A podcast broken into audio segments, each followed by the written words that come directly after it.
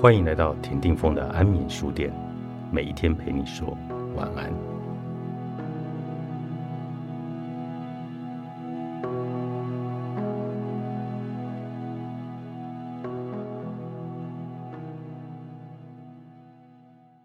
我写的文章总是没有人愿意读到最后，到底是哪里不够好呢？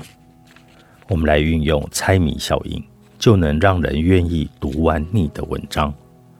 读别人的文章其实是很需要耐力的一件事，尤其当我们要读的并不是自己乐意阅读的文章时，更是如此。那么，究竟该怎么做才能让人好好读完我们所写的整篇文章呢？以影响力让人乖乖听话的说服术作者，闻名社会的心理学家罗伯特·希尔迪尼，当初开始写作。给一般读者阅读的书籍时，他很想知道如何透过文章来激发读者的兴趣。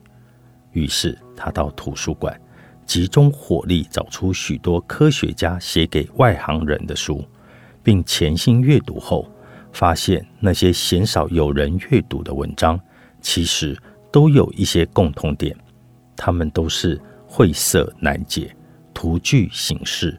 充斥专业术语的文章，而成功的文章也都有一些共同点，他们都是逻辑清楚、有生动的案例，而且不失幽默的文章。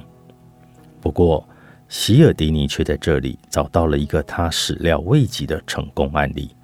各位觉得是什么案例呢？为席尔迪尼带来写作灵感的是某位天文学家所写的书。书中开宗明义的写着一段这样的叙述：土星环恐怕是太阳系当中最壮观的一项特色。我们能否说明何谓土星环？别处根本不存在像它这样的东西。它究竟是由什么物质所构成的呢？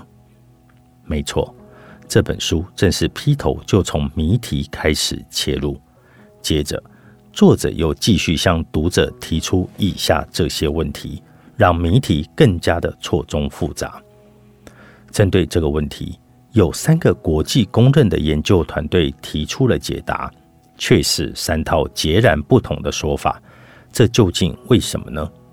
剑桥大学的研究团队认为土星环是气体，麻省理工学院研究团队说是尘土粒子。加州理工学院的研究团队又说是冰的结晶。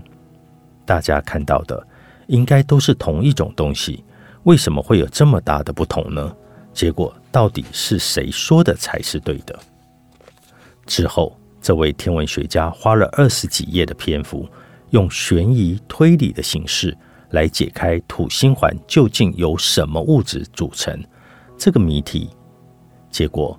希尔迪尼一路读到正确的答案，外表覆盖了一层冰的尘土，这才想起我对尘土一点兴趣都没有。况且，不管土星环是由什么物质构成，都和我的生活毫无关系。可是，在阅读这二十页的过程中，我却一心只想知道这个谜题的答案，便一路读了下来。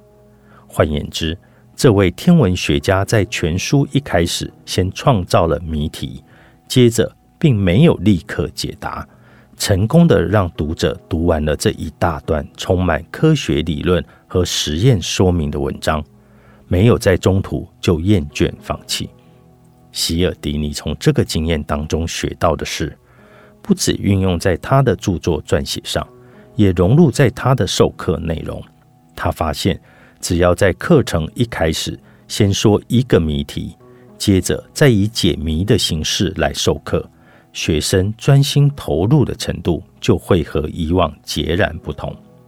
附带一提，希尔迪尼针对这个主题所写的论文，也应用了这个猜谜的概念，设定了一个精彩的标题，能让学生感兴趣的最佳秘密装置为何？答案就在这个标题里。